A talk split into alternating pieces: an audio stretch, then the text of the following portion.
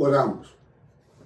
Nuestro buen Dios y Padre, queremos acudir a ti con corazón contrito y humillado, con necesidad de que nos hables y nos lleves de la mano a la verdad tremenda de tu palabra. Bendícenos, oh Señor, y condúcenos a un profundo entendimiento de tu voluntad. En Jesucristo, nuestro Salvador, hemos orado. Amén. A Dios y solamente a Dios sea la gloria. Durante todas estas semanas hemos estado disfrutando y en los próximos días seguiremos el maravilloso personaje bíblico de Moisés. Lo hemos visto en distintas situaciones, en distintas etapas, en distintas circunstancias. En cada una de ellas que vemos a Moisés, vemos a Dios obrando tras él, sirviendo tras él. En el pasaje que nosotros hemos escuchado en esta mañana, vemos un caso bien interesante. Dios ha cumplido su promesa, los ha llevado, les ha dado, los sacó, todo lo demás que ustedes han visto a través de la historia bíblica. Este pueblo sigue siendo un pueblo duro. Y Dios lo reconoce. Dios no tiene una comunicación directa con él. Habla con Moisés y le explica a Moisés cómo va a comunicarse con ellos. Cómo va a entrar. Moisés mueve el tabernáculo y el tabernáculo debe ser entendido como presencia de Dios. Lo saca algo fuera del campamento y en el pasaje bíblico ustedes se encuentran con el maravilloso hecho de cuando la gente querían consultar a Dios, iban a Moisés. Moisés entraba al tabernáculo y en presencia de Dios, como con un abrigo, consultaba. Y como señal a la entrada del tabernáculo, una columna de nube manifestaba la presencia maravillosa de Dios. Dios conversaba con Moisés y Moisés lograba comunicar a su pueblo. Pero no había una comunicación directa. La comunicación siempre ha jugado un papel determinante en los seres humanos. Si usted analiza la historia, desde temprano los seres humanos han ideado formas y maneras de comunicarse por señales, por humo, por señas, por maneras distintas a través de toda la historia para poderse comunicar. La comunicación con Dios la buscaban de distintas maneras y formas a pesar de su dureza. La historia humana representa momentos maravillosos en que el ser humano entra en una comunicación. Cuando se rompe la comunicación, se daña todo el ambiente, se daña todo lo que se realiza los comunicadores juegan un papel determinante en la historia.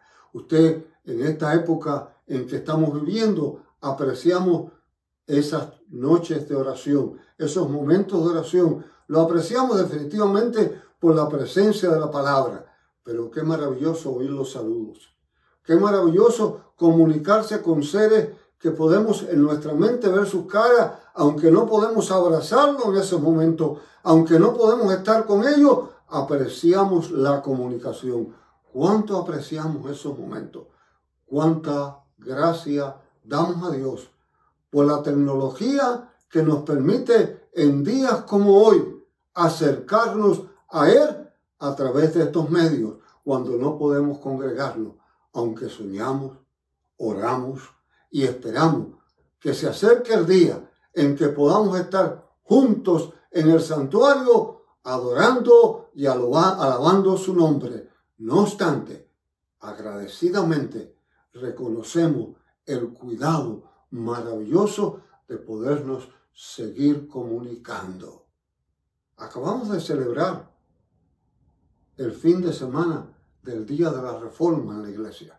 La reforma de la iglesia no es ninguna otra forma de que Dios comunicando su palabra una vez más, comunicando su amor, en este caso a través de Martín Lutero, en medio de todas las circunstancias adversas, en medio de todas las enemistades, en medio de todas las luchas, Él se manifiesta y permite comunicar su amor.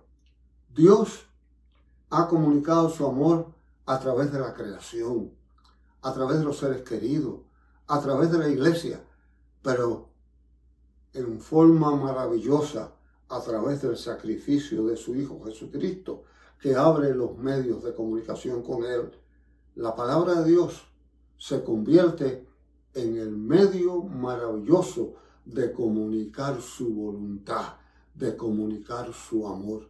Y podemos disfrutarlo y sentirlo. Y en la reforma vemos de una manera real cómo los reformadores lucharon de manera clara para que la palabra ocupara el lugar que le corresponde en la palabra. Todos nosotros apreciamos las comunicaciones.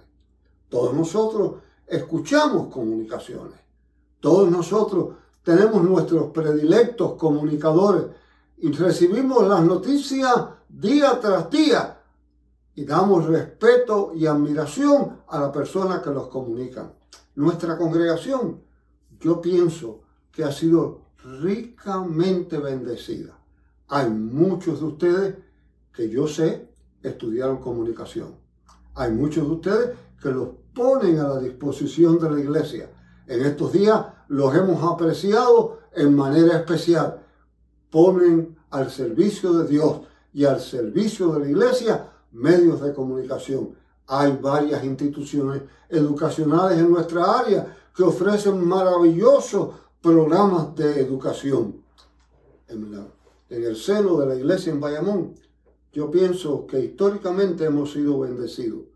Voy a mencionar algunos nombres que han jugado un papel determinante, no tan solo en nuestra congregación, pero en nuestra isla, en comunicando.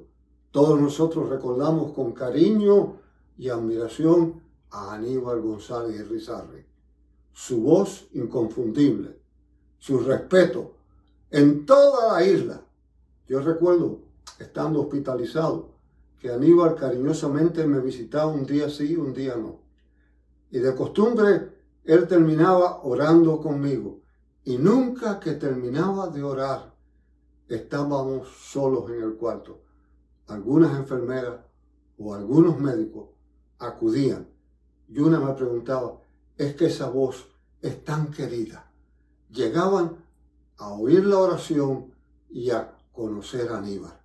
Qué maravilla haberlo tenido en la congregación y haber compartido con él su deseo de comunicar dignamente al país. Nuestra congregación disfruta en estos momentos de manera maravillosa de tener a Pedro Ruiz que comunica de una manera extraordinaria, de una manera maravillosa, con respeto, con dignidad.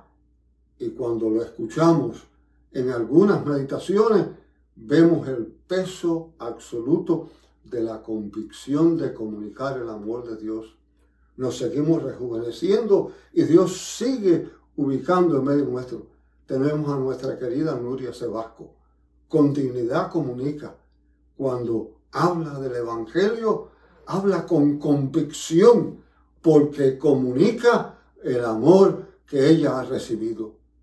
Cada uno de nosotros hemos escuchado la comunicación de Dios en manera distinta.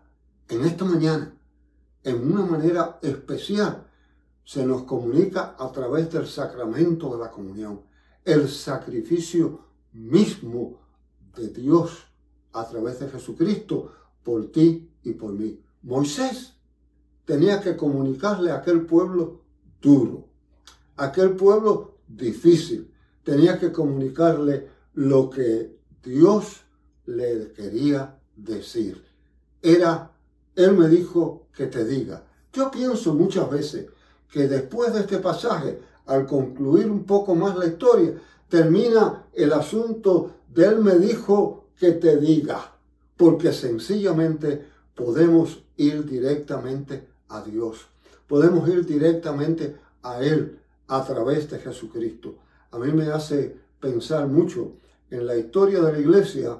Hay un personaje que para mí fue maravilloso por sus escritos. Atanasio, uno de los padres de la iglesia en los primeros siglos, fue confrontado constantemente con la pregunta, ¿por qué Cristo murió con los brazos abiertos? Nosotros sabemos que la muerte de Cristo fue vicaria. Sabemos que fue en pago por tu pecado y por mi pecado. Sabemos que fue en acción de gracia por aquellos que no podían darlo. Pero el mundo se lo preguntaba. Y Atanasio le respondió de la siguiente manera. Muriendo con los brazos a muertos en cruz, la cruz profunda en la tierra, con las necesidades de la tierra, con la mirada en lo alto, donde está la verdadera y única solución, y con los brazos abiertos, porque con uno traía hacia él al pueblo judío y con otro traía a los gentiles. Hoy sigue siendo realidad. Sigue él con los brazos abiertos. Trae a él los justos y los injustos, los ricos y los pobres, los que luchan y los que no luchan, los enfermos y los sanos. Sigue atrayéndonos hacia él. Él es la solución de nuestros problemas. Qué maravilloso saber que tú y yo podemos comunicarnos, comunicarnos directamente a través de Jesucristo.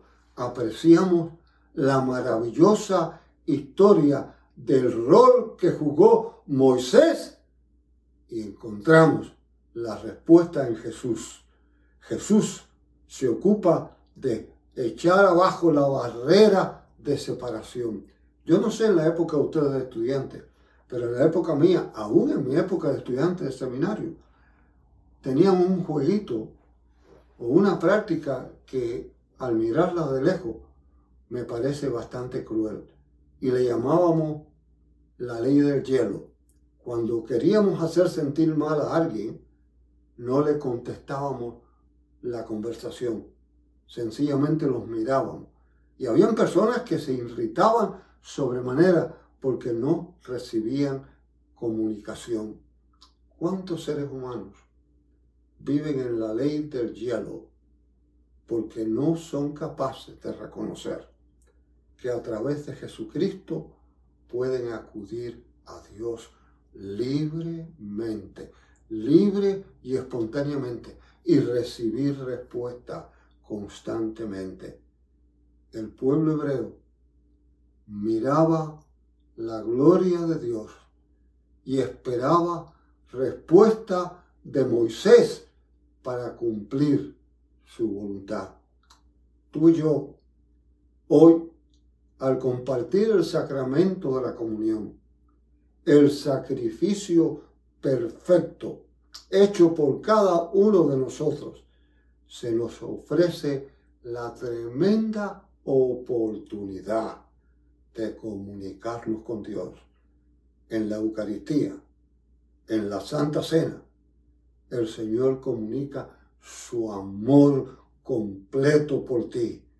Te recibe, me recibe, tal como somos, aunque nos transforma para la gloria y la honra de Él.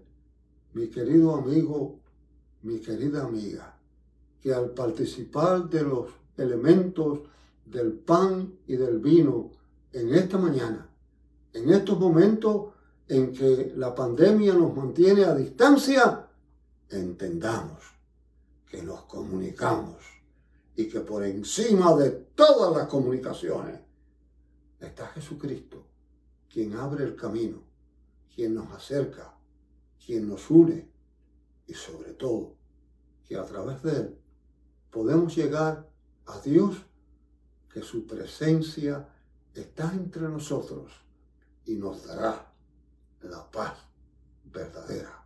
Así nos ayude Dios. Oramos. Nuestro buen Dios y Padre hermoso, te damos las gracias por este día, por el privilegio de comunicarnos contigo y de saber que tú nos escuchas nos guardas y nos guías. En Cristo Jesús. Amén.